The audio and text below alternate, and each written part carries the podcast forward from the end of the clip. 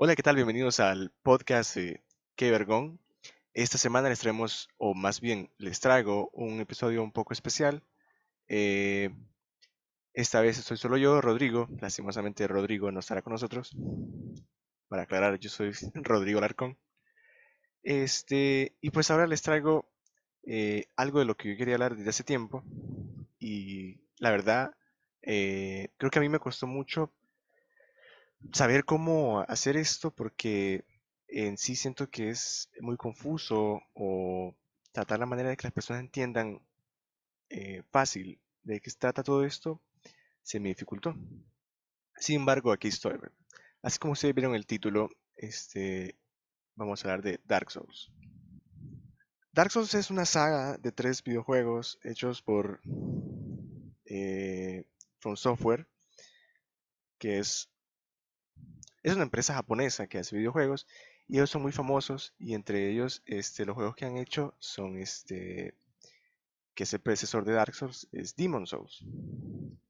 Pero yo no descubrí Dark Souls por Demon Souls. Yo en realidad descubrí Dark Souls eh, por memes y videos eh, de youtubers más que todo, donde Dark Souls se presentaba como un juego muy difícil y desafiante. Y los memes, los memes también decían lo mismo. Entonces, este, me llamó mucho la atención el Dark Souls 1. Me llamó mucho la atención la temática que tenía de este, una era medieval, caballeros, espadas, lanzas, dragones, etc. Y este, para ese tiempo que ese juego salió en el 2011, yo no tenía una computadora eh, decente. Así que me tuve que esperar a con ver video, ¿verdad? Sin embargo, eh, más adelante pude conseguir una computadora eh, apta para jugar. Entonces, este, me hice con una copia de Dark Souls 1. Que el Dark Souls 1, el original, se llamaba Dark Souls Prepare to Die Edition. Porque el juego sabe que vas a morir constantemente. Entonces, eh, ¿qué es Dark Souls? Un, juego de la era medieval, como decía antes, y eh, está situado dentro de la línea cronológica del juego, en una época de desesperación, una época donde eh, todo se está acabando. Es, digamos, por así decirlo, el fin de una era, el fin de, de esa era. Entonces, en sí, ¿de qué trata Dark Souls? Es un RPG, es un role-playing game que es caracterizado por su dificultad, y creo que eh, cabe destacar que eh, Miyazaki, que es uno de los líderes del, desarrollo del juego, eh, se inspiró en, un manga que se llama Berserk. Entonces, Berserk trata de Guts, que es el protagonista, que él estaba en una banda, o más bien una compañía de mercenarios, esto también en la, era medieval, digamos. Entonces, em, ellos son liderados por Griffith, que es, el capitán de la compañía. Es una persona inspiradora, es un buen líder, es, cautivador. Entonces, todos sus seguidores este, los irían a él hasta la muerte. Entonces, en cierto momento, Griffith es capturado y Guts se había ido a otros lugares, dejó la compañía por un tiempo. Y entonces cuando Guts regresa, regresa a rescatar a Griffith, pero Griffith pasó unos años encerrado en una torre donde era torturado. Entonces Griffith perdió su voluntad de vivir. Él ya no quería, incluso cuando lo salvaron, él este, parecía que estaba listo para morir. Entonces eh, lo salva y se sabe que Griffith tenía un sueño, un sueño de, ser alguien grande, alguien que, iba a liderar, y se le presentó una, una visión donde él iba a ser alguien grande, pero en la visión salía que él eh, iba a hacer eso a coste de muchas, muchas muertes. Pero él pensó que las muertes que iba a ser el costo de todo eso iba a ser las personas que él habían matado en batalla. Sin embargo, cuando rescatan a Griffith, eh, son perseguidos por la Guardia Real que eran los que habían capturado a Griffith, eh, a él le habían dado un amuleto que era eh, como un huevo rojo con, una cara. Entonces Griffith, eh, perdido en medio del campo de batalla en ese momento porque estaban siendo atacados por los, los guardias del rey, eh, se intenta matar. Se encuentra una estaca eh, por ahí y se la clava en el pecho. Entonces, eh, la sangre llega al, al- al huevo que él tenía en la cadena en, la- en el cuello y el huevo se activa y en eso salen, este, digamos que unos dioses, sale la mano de Dios, así se llama, y son, son cuatro seres que, que dominan parte de la causalidad del mundo. Entonces Griffith se convierte en uno de esos seres y se convierte en, la, en, en- la en parte de la mano de Dios. Entonces pasa de ser Griffith a... La verdad no recuerdo el nombre, hace mucho que leí el manga, pero este se vuelve, digamos, como un dios.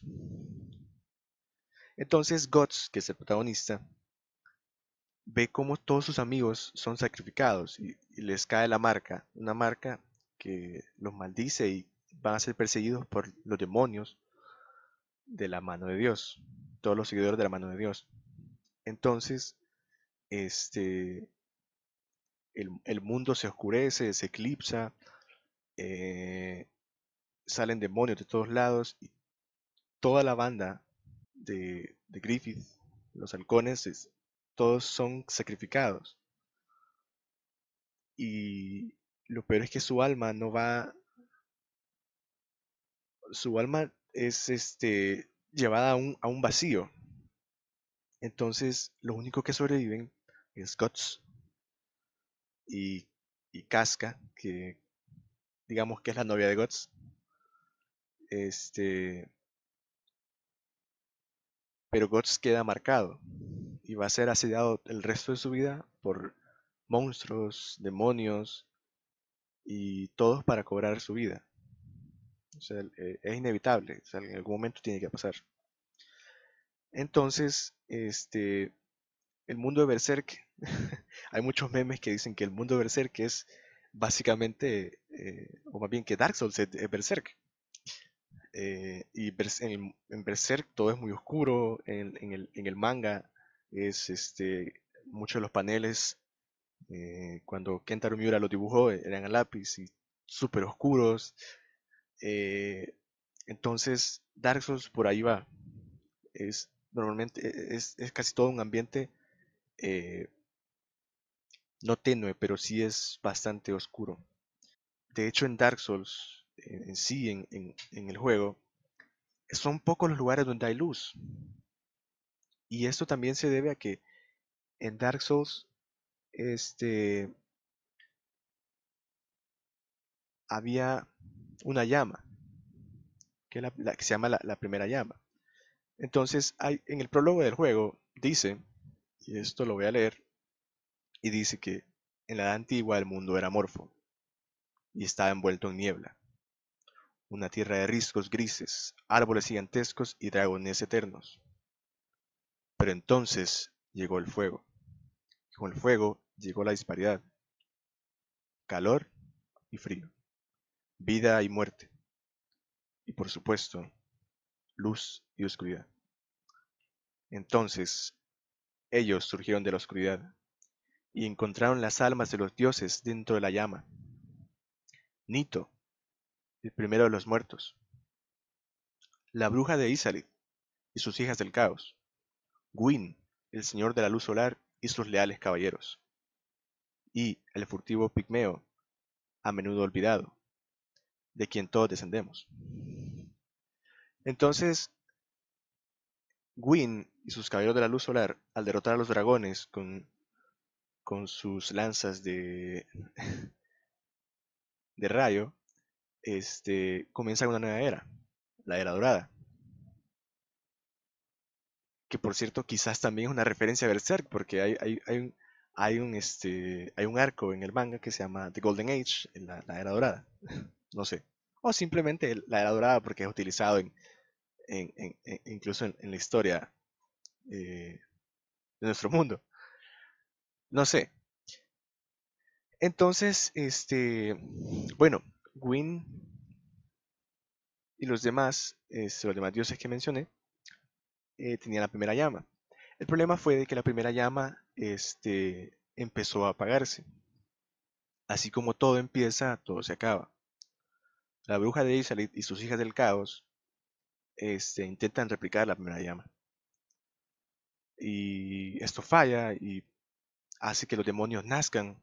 Y este, los demonios se esparcen por todo, por todo Lordran, que Lordran es la tierra donde, donde vive Gwyn y todos sus seguidores y todo el pueblo. Y esto causa que los caballeros de Wayne persigan a los demonios, y estos sean caballeros de plata, y cuando persiguen a los demonios, como los demonios son nacidos de la llama, o del, intento de duplicar la llama, del caos, este, ahora se convierten en caballeros negros. Y, y en realidad, esto no te lo dice exactamente una animación el juego, o una cinemática o algo, simplemente está escrito por pedacitos. El juego te va dando fragmentos por fragmento. Eh, los objetos, por ejemplo, las espadas tienen una descripción, cada espada. Los escudos, eh, a veces encuentras este, lanzas, este, ballestas, pero las armaduras, todo tiene una descripción. Y normalmente cuando, uno empieza a leerlas, empiezas a, a conectar parte de la historia y al final sacas una conclusión y decís, ok, entonces esto pasó. Entonces la, armadura de los caballeros negros este, explica más o menos que ellos pelearon contra los demonios cuando la llama del caos, es, el intento de duplicar la llama original, este, creó los demonios. Entonces ahí explica eso, pero lo explica por partes. Entonces, eh, en, sí el juego no te dice nada. Y la, primera vez que me lo pasé, eh, yo recuerdo que yo no iba leyendo nada, o sea, yo, no tenía idea, o sea, yo había visto memes y todo, pero memes, los memes decían que era difícil y ya estuvo, entonces yo lo empecé a jugar y para mí era un juego medieval. Y dije, ok, qué, chivo, llevo un escudo, una espada, ok, me costó, y, este, recuerdo que me frustré un mes y lo dejé tirado y dije, no, yo no vuelvo a jugar esa cosa. Eh, al mes volví y dije, lo voy a intentar. Y lo pasé, el juego lo, pasé. Pero no sabía nada. Yo, no sabía por qué eh, el juego te dice, ve, bueno, un, personaje te dice, ve y toca la campana. Yo fui a tocar la campana. ¿Qué o sea, ¿por qué? No sé. De ahí, este, no, pero no, son no es una campana, son dos campanas. Entonces fui a tocar la segunda campana. Y de repente fue como que, bueno, ahora tienes que ir a la fortaleza de Zen. ¿Y, y por qué? vas a la fortaleza, pasas las mil y un trampas y de repente llegas a una ciudad dorada y vences a Ornstein Smoke, que para mí es, un jefe muy difícil, pero creo que el, que el más me costó en el 1, yo recuerdo. Ornstein es un tipo esbelto, alto, con una armadura que eh, pareciera que es de un león, con cara de león. Y el otro es Smoke, que el ejecutor, que es un gordo enorme, con un martillo absurdo. Y los dos te atacan al mismo tiempo, es horrible. Lo peor es que cuando matas a uno, el otro toma, toma o absorbe el poder del otro y, y te ataca así. Entonces es, es muy, muy difícil. Sin embargo, cuando lo vencí, cuando logré vencerlo, luego quizás unos 14 o 20 intentos, yo me sentía el hombre más poderoso del mundo. Y esto se produce varias veces en cada jefe. Porque cada jefe cuesta, cada jefe tiene patrones diferentes y aprenderte todo eso y lograr ese desafío que, te pareció en el juego y hacerlo tú solo es muy gratificante. Entonces, el, juego de eso se trata. Pero volviendo a la, historia, en el mundo de Dark Souls estás tú solo. Estás tú solo, no, no hay nadie más. Eh, hay quizás un par de personajes más, pero en realidad eh, estás tú solo. Eh, en el mundo hay una maldición, que es la maldición de los no muertos, y esto produce la marca oscura. Y esta es la referencia que les hablaba de acerca de la marca que le hicieron a Guts, entonces, que mencioné hace poco. Entonces, la marca oscura hace que, pues, tú no te puedas morir. Y cada vez que mueres, o sea, sí, mueres, pero cada vez que mueres, tu cuerpo se reanima. Entonces, el juego se llama Dark Souls porque dentro del humano, según Dark Souls, existe la, el alma oscura y el alma blanca. El alma oscura nace la, de la marca, de la maldición. Y el alma blanca es el alma que, que reside en ti. Pero cada vez que tú mueres, el alma blanca se pierde un poco y el alma oscura crece. Entonces, sin un propósito, el alma blanca se pierde más rápido. Sin voluntad, el alma blanca se pierde eh, quizás a la primera vez que, que, que la persona muera. Entonces, para mantener el alma blanca intacta, uno necesita un propósito. Dark Souls eh, a mí me dio un propósito. Cuando yo lo jugué, aunque yo no sabía bien qué estaba haciendo, yo tenía un propósito de terminar el juego. Y en esos momentos, cuando yo jugué Dark Souls 1, quizás yo estaba bien en mi vida. Sin embargo, en el momento que yo pasé por una crisis, Dark Souls eh, me ayudó mucho. Creo que esto lo hablé, si han escuchado el podcast, uno de los podcasts pasados, donde hablamos de depresión y ansiedad, este, ahí mencionó esto, que a mí Dark Souls me ayudó bastante porque eh, me, dio un propósito en esos momentos, cuando yo eh, no quería hacer nada, donde yo me sentía, eh, por así decirlo, desamparado. Y a veces este, nos perdemos nosotros mismos, perdemos nuestra esencia. Tenemos que encontrar cosas que no den voluntad. Entonces, eso me ayudó, el juego me ayudó mucho en eso. En fin, en la profecía de Dark Souls dice que eh, uno muerto elegido saldrá del asilo del norte, que también es de los no muertos. Llegará a Lordran y suplantará a Wing, de la luz solar, y reavivará la llama. Entonces, este aparece el primer personaje del juego. Son pocos, pero aparece uno. Se llama Oscar, Oscar de Astora. Oscar anda por el asilo este, dándole llave de la celda a, todos los prisioneros no muertos que están ahí para ver quién cumple la profecía. Porque la profecía es parte, es un legado de su familia. Te entrega la llave y tú sales de tu celda. Eventualmente eh, te lo encuentras en el asilo, pero Oscar, arriba de él hay un hoyo y él, él, él está tumbado entre escombros y tú te acercas y te habla, te dice la profecía, te dice la campana y te da un propósito. Sin embargo, Oscar está sin esperanzas y él cree que ya no hay solución a todo ese problema la profecía también dice que al suplantar a, a Wing, el señor de la luz solar, dice que la maldición se va a acabar. Entonces, tú te, tú te crees eso todo el juego y te pasas el juego entero creyendo que volver a encender la llama es lo correcto. Sin embargo, el hecho que las cosas acaben es, el ciclo natural de, todo. Entonces, querer eh, arreglar ese tipo de cosas no está bien. Entonces, eventualmente te das cuenta que, o más bien cuando empiezas a leer las, los objetos, la descripción de los objetos, te das cuenta que la, llama tenía que acabarse. Y que tenía que empezar la, era de la oscuridad. Con la era de la oscuridad viene la era del hombre, con, con un destino incierto, pero es la era del hombre y es lo que tenía que pasar.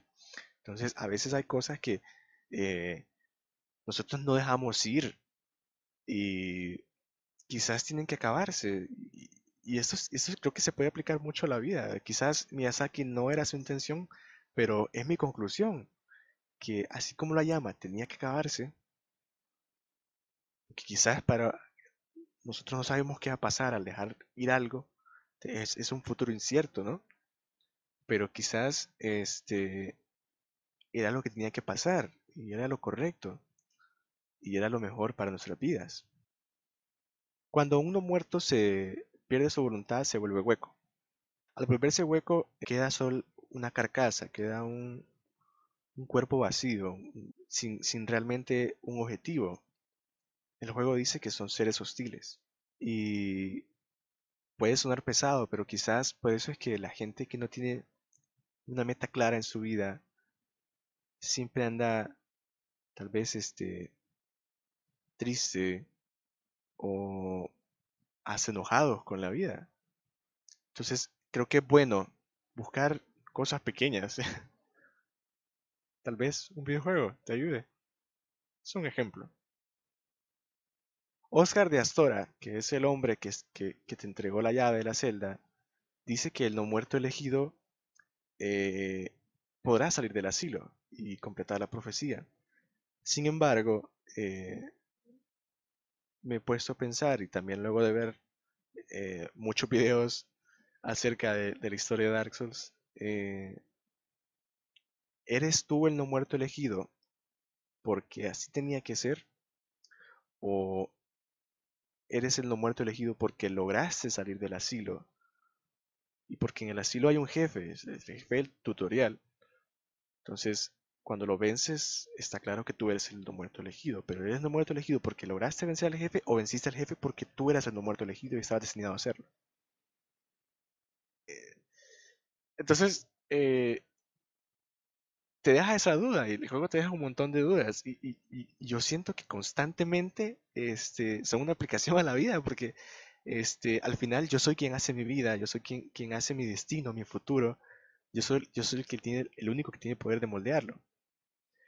así un montón de cosas en Dark Souls, este, pero basta, dejamos a un lado un rato las metáforas y sigamos hablando del juego.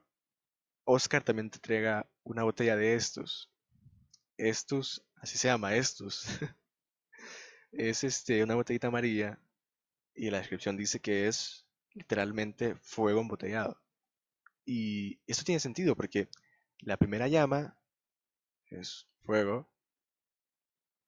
Entonces, eh, eh, es lógico que las personas que llevan la maldición se reanimen o se curen con el estus, que es fuego embotellado. Entonces el estus o la botella de estus se rellena o se refila como si fuera una botella de, gaseosa en, en un restaurante de comida rápida en las hogueras. Y las hogueras se supone que están conectadas con la primera llama. Entonces, por eso es que tú rellenas tu estus en la hoguera y por eso es que tú eh, reapareces cada vez que mueres en la hoguera. Entonces el juego no, no, no pone simplemente, eh, ok, te moriste, vas a reaparecer aquí porque sí. O sea, te da una explicación. El juego no hace las cosas así porque sí. O sea, no es así nomás la cosa. el, juego te explica y te dice, bueno, si te interesa y si le pones atención a los detalles, eh, que es por esto que, pasa aquello. Y entonces eh, me llamó la atención que Dark Souls tiene un sistema multijugador. Y tú vas a decir, pero ¿cómo va a tener un sistema multijugador si dices que estás tú solo? Si dijiste que eres el no muerto elegido, solo tú escapaste. Sí, es cierto, pero tiene un sistema multijugador. ¿Por qué? Porque la primera llama al apagarse está ligada con la luz del Ordran y todo el reino y la luz, como sabemos, está muy relacionada al tiempo. Entonces, al parecer, la llama afecta a la luz y el tiempo, o sea, más bien el, hecho que la llama se está apagando, y las líneas paralelas de tiempo entre tú los jugadores o los personajes, los demás, están mezclándose, están, están intercambiando momentos. Entonces es por esto que a veces, y aquí entra el, multijugador, como les decía, puedes jugar con tus amigos. Entonces tus amigos llegan en forma de fantasmas y te pueden ayudar a, pasar un área, a matar un jefe. Entonces, todito en Dark Souls tiene una explicación. Y esa atención a detalles es algo que no se encuentra en cualquier juego. Y es algo que a mí me enamoró mucho. Es algo que hasta el día de hoy a mí me emociona.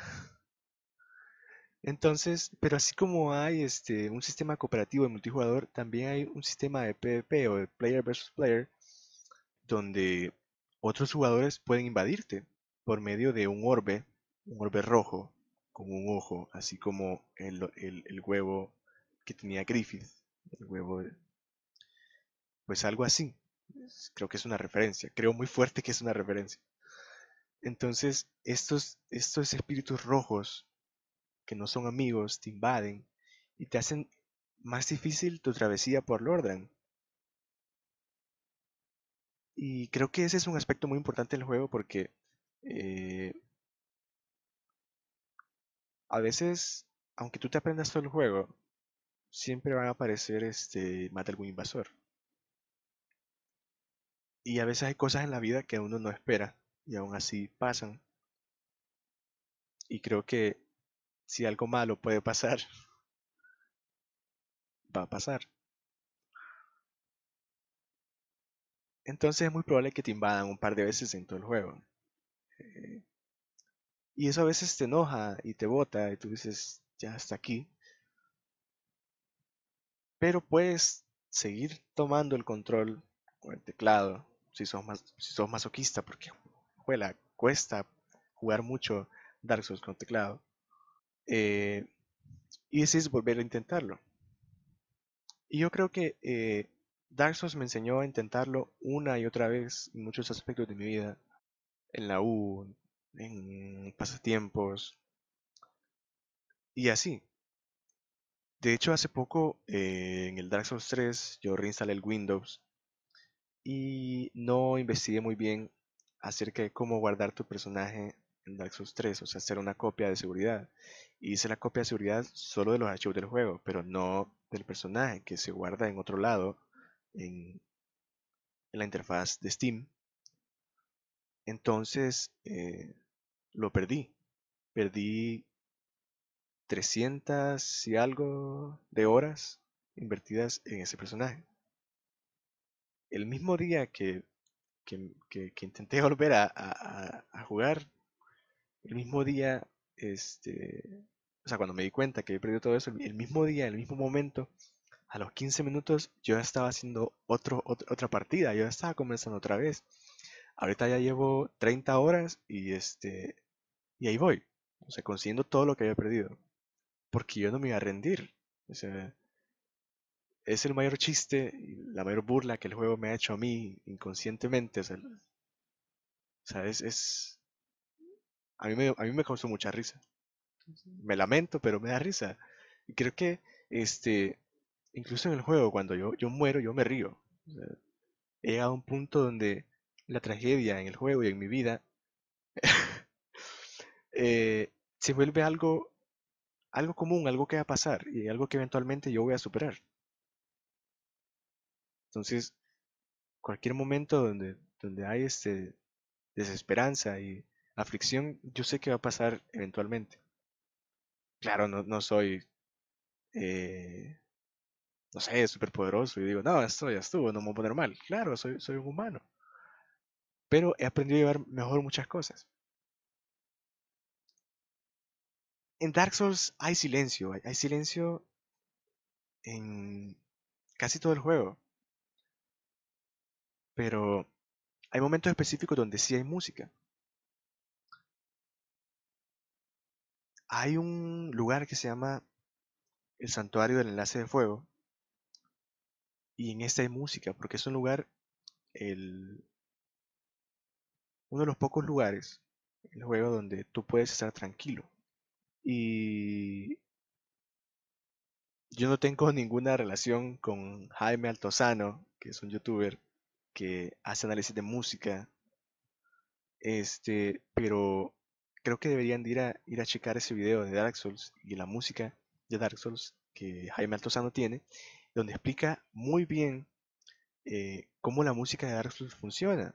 Pero algo que él menciona es que el enlace Santuario de Fuego, la música que suena, es para hacerte sentir seguro, pero a la vez no. Porque cuando escuchas la música, tú sabes que estás en un lugar tranquilo. Sin embargo, dependiendo de tus acciones, puedes hacer que ese lugar se convierta en un lugar hostil, un lugar donde no encuentres paz. Y depende de tu estado de ánimo en el juego, o sea, cómo te sientas al respecto del juego, así vas a sentir la música. Y me ha pasado, porque en un momento dado en el juego tú pierdes este, tu guardiana de fuego, que es, es, este, es una mujer que se encarga de cuidar la llama del santuario. Y sin la, sin, la, sin la guardiana no hay hoguera en el santuario. Y sin hoguera en el santuario, la guardiana no tiene un propósito. Y ellas prefieren morir a estar sin, sin, la, sin la hoguera. Pero al mismo tiempo quieren estar sin la hoguera. Es una maldición. Pero el punto es que en un momento dado, un NPC, un, personaje de la computadora del juego, este, mata a la guardiana de fuego, se roba su alma y se le lleva a otro lado. Entonces tu, tu, tu santuario, tu, tu enlace de fuego queda sin hoguera, entonces ya no se vuelve en un lugar tranquilo, la música sigue, pero yo me sentía desesperado, angustiado, que yo no tenía dónde descansar. Porque el enlace de fuego es el centro del juego, casi que literal, porque desde ahí puedes acceder a muchas zonas del juego. Y yo me preocupé mucho. Recuerdo que este no sabía qué hacer, yo no sabía qué había pasado, porque de repente tú vuelves y ya no está. Claro, la puedes recuperar al momento, pero eh, es, ese detalle, esa música bien hecha y ese empeño que le pusieron a eso en el juego es que son cosas que eh, a mí a mí me, encantaron me, atraparon al instante entonces de ahí solo hay música en los jefes por eso es que los, la batalla de los jefes son o con los jefes son, eh, son épicas, son, son batallas que, que te hacen que las recuerdes. Porque aunque vas a recordar cuando peleaste con el un caballero X que encontraste en un pasillo, no vas a olvidar cuando peleaste con Gwyn, el señor de la luz solar, porque es un momento muy este sentimental. Cuando tú, tú, tú vas a la última pelea eh, con Wing, tú, tú, tú, dices, ok, voy con Wing, esto es súper épico, aquí viene lo, lo, más difícil de todo el juego. Pero en realidad suena una música triste, marcando el fin de una era, como debería de ser. Sin embargo, el juego te deja elegir entre enlazar el fuego y hacer que el mundo vuelva a su era dorada por un tiempo hasta que otra vez tenga que volverse a repetir el ciclo, o no hacerlo y, y bueno, que empiece la, la era oscura. Es un juego que quizás la primera no se entiende, pero cualquiera que lo juega se enamora. Me atrevo a decir eso porque es mi experiencia y es la experiencia de, de las personas que se lo he recomendado y lo han jugado. Es que se han enviciado mucho con el juego.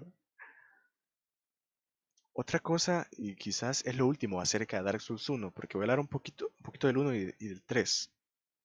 Entonces, eh, en los dos creo, este, el silencio abunda, como he dicho antes, y creo que es algo que a mí en particular me gusta, que normalmente solo escuchas el viento y tus pasos.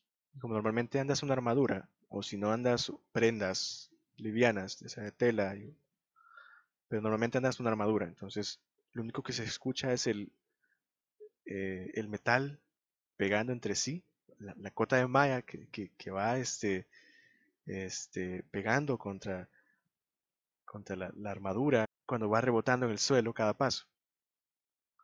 Son cosas que a mí me gustan en particular. El juego eh, no es un juego injusto, ninguno. Bueno, el, 2 tal vez sí. Pero el del 2 no hablamos. Pero, este, y como decía, eh, hay una razón para todo. Y en los tres juegos, este, ningún enemigo te ataca porque sí. Aparentemente lo hacen, pero una vez investigas la historia o empiezas a leer las cosas, te das cuenta que probablemente es un animal salvaje o un monstruo lleno de ira. Eh, quizás invadiste el territorio enemigo y, o este algo que está ahí es la creación de alguien más y sin pensarlo siguen la voluntad de, su creador. Y probablemente el creador sí es malo y quiere matarte, pero quizás quiere matarte porque este quizás están asustados y asumen que todos son eh, una amenaza o porque tú quieres algo de ellos y ellos no están dispuestos a dártelo voluntariamente. Cosas así. O quizás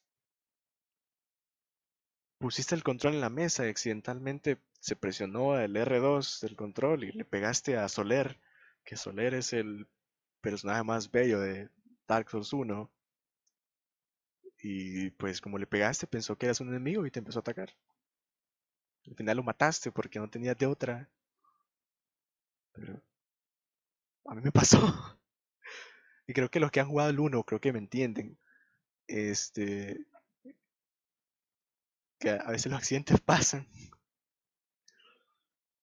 Dark Souls también te deja muy claro, este, no solo que las cosas pasan por algo, sino que también a veces la vida no es como queremos, que eh, a veces sí existen los finales tristes.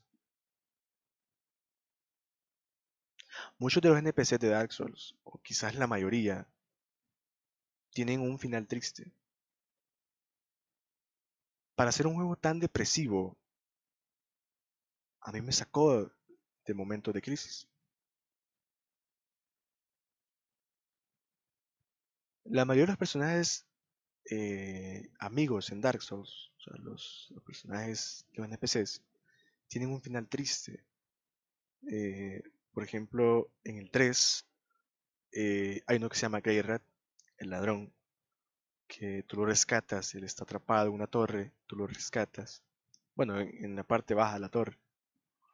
Está en una celda, lo rescatas y te ofrece sus servicios. Entonces, él eh, cada cierto tiempo, más bien cada vez que tú pasas cierta área, él te ofrece su ayuda y te dice que va a ir a ese lugar a buscar cosas para luego vendértelas a ti, pero te las vende a buen precio, digamos.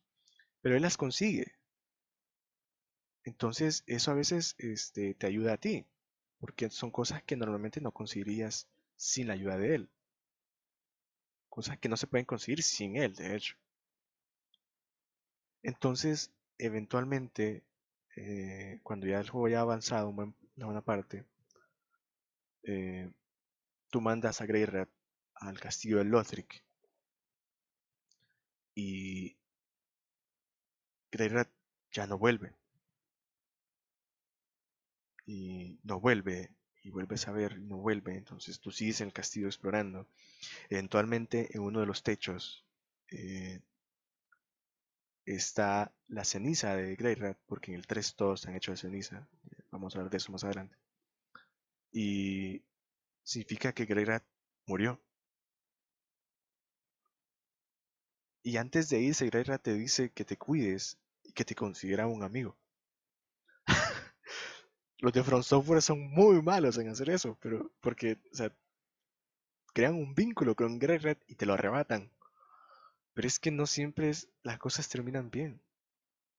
En el 1 existe un personaje que se llama eh, Meyer, de Katarina, que es el caballero de la cebolla, es, un hombre bueno, se supone que es delgado, pero la armadura parece una cebolla, es, es, es redondo y es blanca la, armadura. Incluso el casco es redondo y parece cebolla.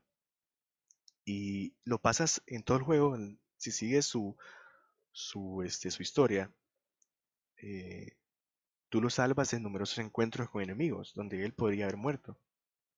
Y al final, eh, él te dice que se va a sacrificar por ti para matar a unos, enemigos para que tú puedas escapar.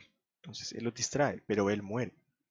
Sin embargo, tú puedes matar a los enemigos y salvar a Sigmer. El problema es que si salvas a Sigmer, Sigmer queda sin propósito. Porque él eh, llegó a Lordran buscando aventura, buscando ser un héroe. Y tú le quitaste todo ese protagonismo. Entonces al final él se vuelve un hueco y su hija que lo está buscando lo encuentra y trágicamente tiene que matarlo porque su padre ya no es su padre. Y así muchas historias en Dark Souls. La mayoría son tristes. No sé por qué From Software hace eso, pero eh, así es Dark Souls. no, siempre hay un final feliz, pero cuando lo hay, al menos tu final, eh, tú decides si es bueno o no. Y, puedes salvar a los que puedas. Y hiciste lo mejor que pudiste. Y hay cosas que no se pueden cambiar. Pero hiciste lo mejor que pudiste. El juego te recompensa mucho también este, por explorar y ser paciente. Tanto en el 1 como el 3, la paciencia creo que lo es todo. Recuerdo que el 1 y el 3, la primera vez que los jugué, los pasé corriendo. O sea, yo corría de un lado a otro, no, dejaba presionar la barra espaciadora para, para, para, correr hacia un enemigo. Y eso hacía que mi barra de, de energía se acabara rápidamente. Y además hacía que este, yo me desesperara. Ahora cuando juego, normalmente voy caminando, no, no me desespero. Y creo que me ha enseñado en cierta manera a ser un poco más paciente. es que la verdad es que es un buen juego, deberían de jugarlo todos, no sé. Dejen de escucharme y vayan a jugarlo, cómprenlo. No es muy barato, por cierto. Pero vale la pena. Son estas cosas que, que quizás este, depende de cómo uno las toma, le deja una enseñanza. Entonces, eh, Dark Souls me hizo sentir mejor. Aunque no debería este, solo basarme en un juego para decir que yo estoy bien, pero me ayudó, me dio un empujón que quizás en esos momentos eh, me hubiese costado más darlo yo solo. Cuando terminé, eh, bueno, los dos Dark Souls, el 1 y el 3, es el mismo sentimiento de satisfacción que sientes al derrotar a un jefe. O para los que no han jugado esto, cuando cumples una meta en tu vida, eh, no sé, no me refiero a algo enorme, pero me refiero como tú te propusiste el día de hoy hacer algo, y una manualidad, por ejemplo, o un dibujo, y o al menos para los demás no parece algo grande, pero para ti es, es la, la mayor hazaña que has hecho en tu vida y dices, me siento importante. Entonces, Dark Souls te hace sentir importante.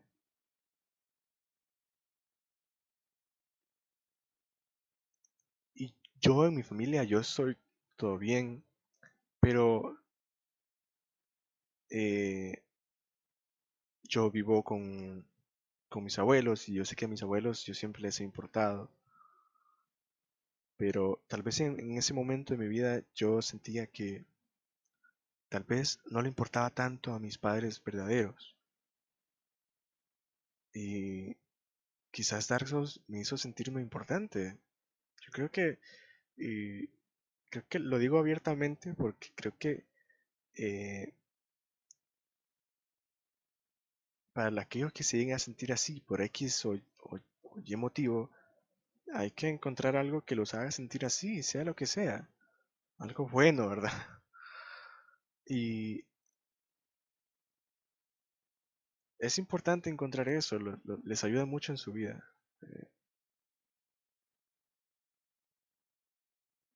No sé por qué siempre que hablo de Dark Souls termino dando una charla motivacional, pero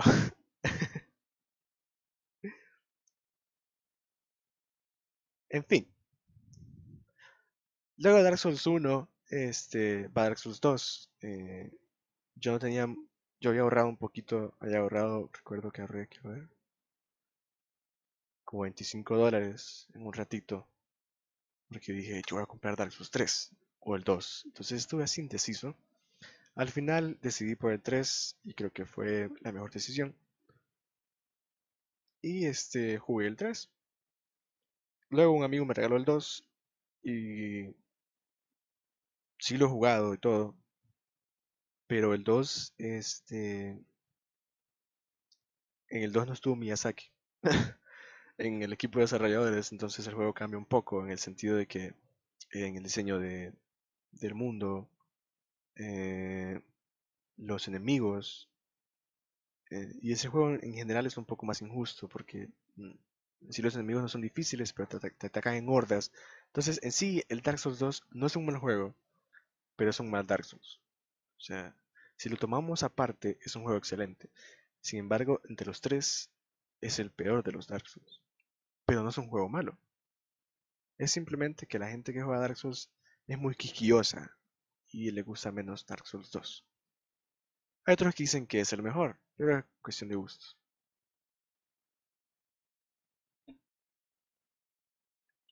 Entonces jugué Dark Souls 3. Entonces, ¿qué tiene diferente Dark Souls 3? Tú hace poco dijiste, o sea, yo estoy hablando conmigo mismo, eh, que Dark Souls este, se repite, es un ciclo de encender la llama y se vuelve a apagar y se la vuelves a encender. Entonces, en Dark Souls 3, eh, la temática es la misma y todo, pero los detalles empiezan a cambiar.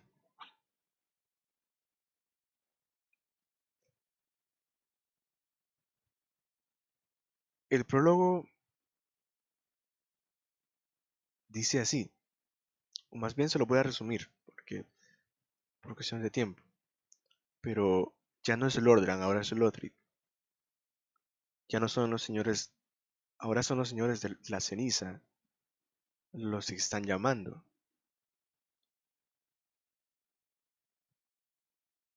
el enlace de fuego peligra y los señores de la ceniza abandonan sus tumbas.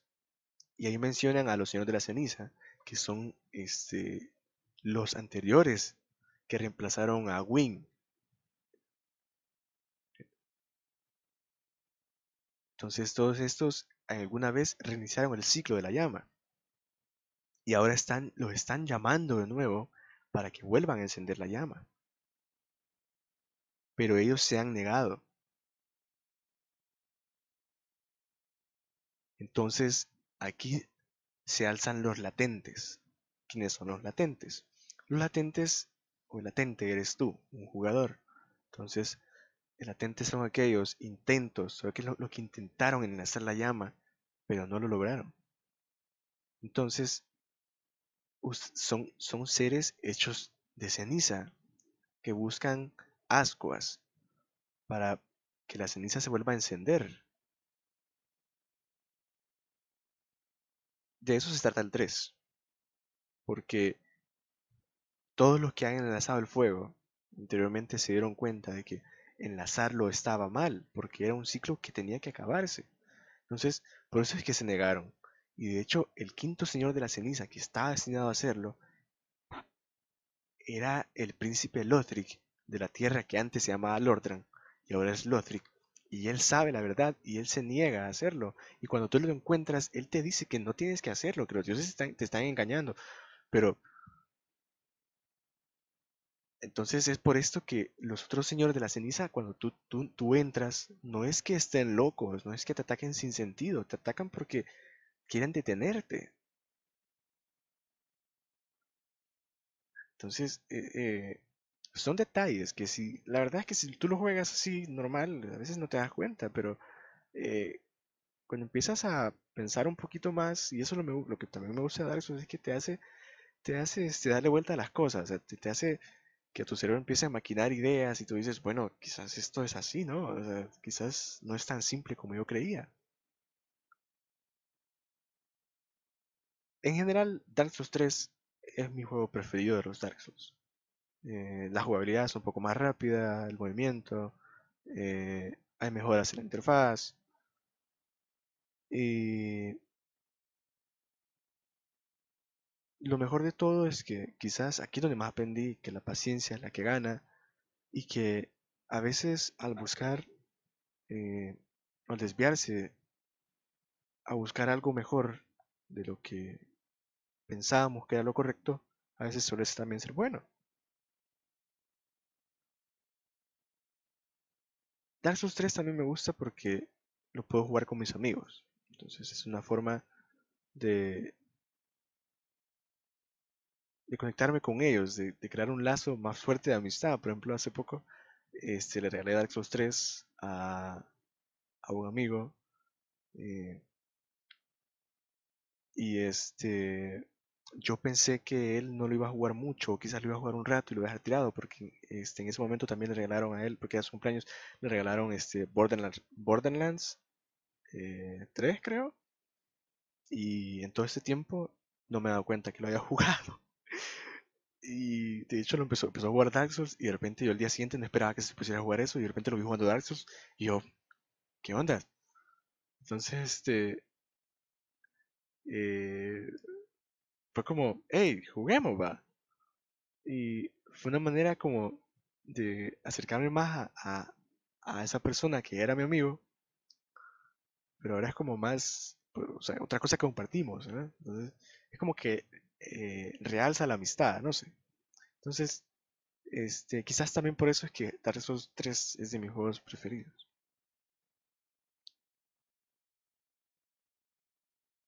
No hay mucho de qué hablar, porque casi todo lo que dije del 1 se aplica en el 3. La única diferencia es que en el 1 hay dos finales y en el 3 hay varios finales. No recuerdo cuántos son, ya los hice, ya no me pregunten por eso. Pero este... El final que normalmente eliges, que es enlazar el fuego y reiniciar el ciclo, eh, te da, te da este, a entender que el, que el fin del mundo es inevitable en el juego. También en la vida.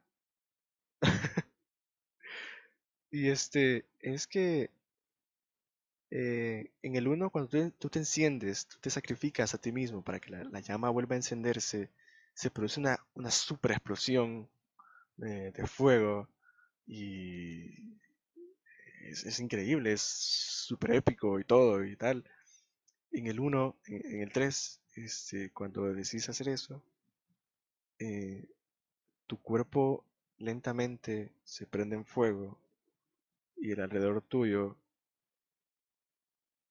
lentamente se esparce el fuego en un pequeño radio de, yo qué sé, dos metros y eso es todo.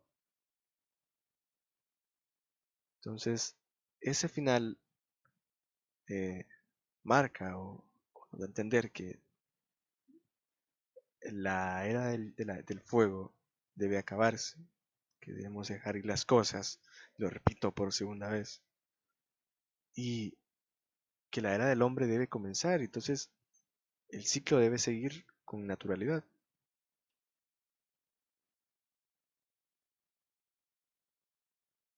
Dark Souls 3 lo he topado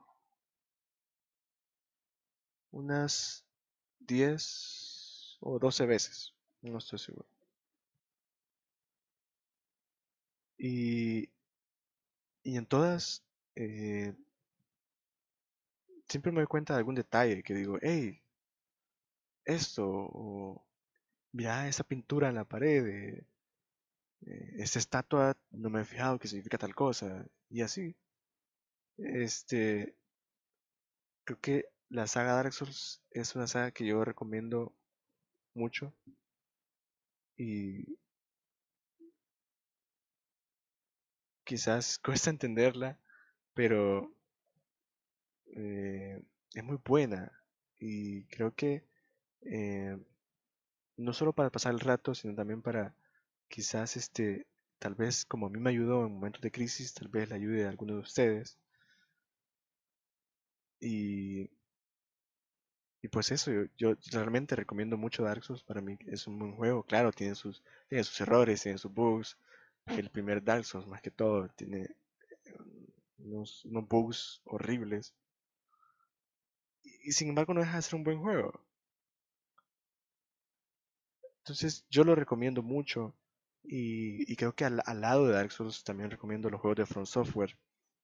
Eh, Demon Souls no lo he jugado, pero dicen que es buenísimo. Eh, yo no tengo un play para poder jugarlo. Bloodborne también este, es un juego altamente recomendable, igual solo para PlayStation. Yo no tengo PlayStation. Y luego va este Sekiro, que es otra de sus entregas recientes, que es como Dark Souls, pero la dificultad con un poquito de esteroides. Todos son buenos juegos y creo que todos este, te enseñan algo, pero eso depende de cada quien. Espero que, eh, la verdad espero que les haya gustado mucho este, este momento que quería compartir con ustedes y creo que esta me pasé el tiempo. Pero espero que lo hayan disfrutado tanto como yo. Yo creo que me emocioné bastante. Y eh, como siempre, como es costumbre en la semana, eh, les voy a recomendar una canción. Este se llama Recently Played de Crumb. Eh, la pueden encontrar siempre en la lista de recomendaciones de Pregunta Tato y Rodrigo en Spotify. Y como siempre les este síganos en, Instagram en que con uno y en Spotify, pues aquí donde lo están escuchando. Ha sido un placer, espero que hayan disfrutado y háganos saber si este, este tipo de cosas les gustan o de qué temas quisieran que hablemos van a ver también a veces que eh, vamos, quizás solo yo esté hablando, quizás solo Tato, pero son cosas porque este, eh, ya entramos otra vez a la, universidad, entonces quizás vamos a estar un poco más ocupados, pero vamos a tratar de mantener siempre eh, la misma cantidad de contenido habitual para que ustedes este, siempre tengan algo que escuchar, tal vez lo escuchan camino al trabajo, a la U, bueno, para los que trabajan, no, no, no, podemos ir a la U, estamos en cuarentena, pero tal vez aquellos que sí tienen que trabajar lo pueden escuchar en el camino, quizás este, antes de dormir, eh, etcétera. Esperamos que realmente que puedan disfrutarlo y pues este que nos hagan saber si les gusta o qué les parece.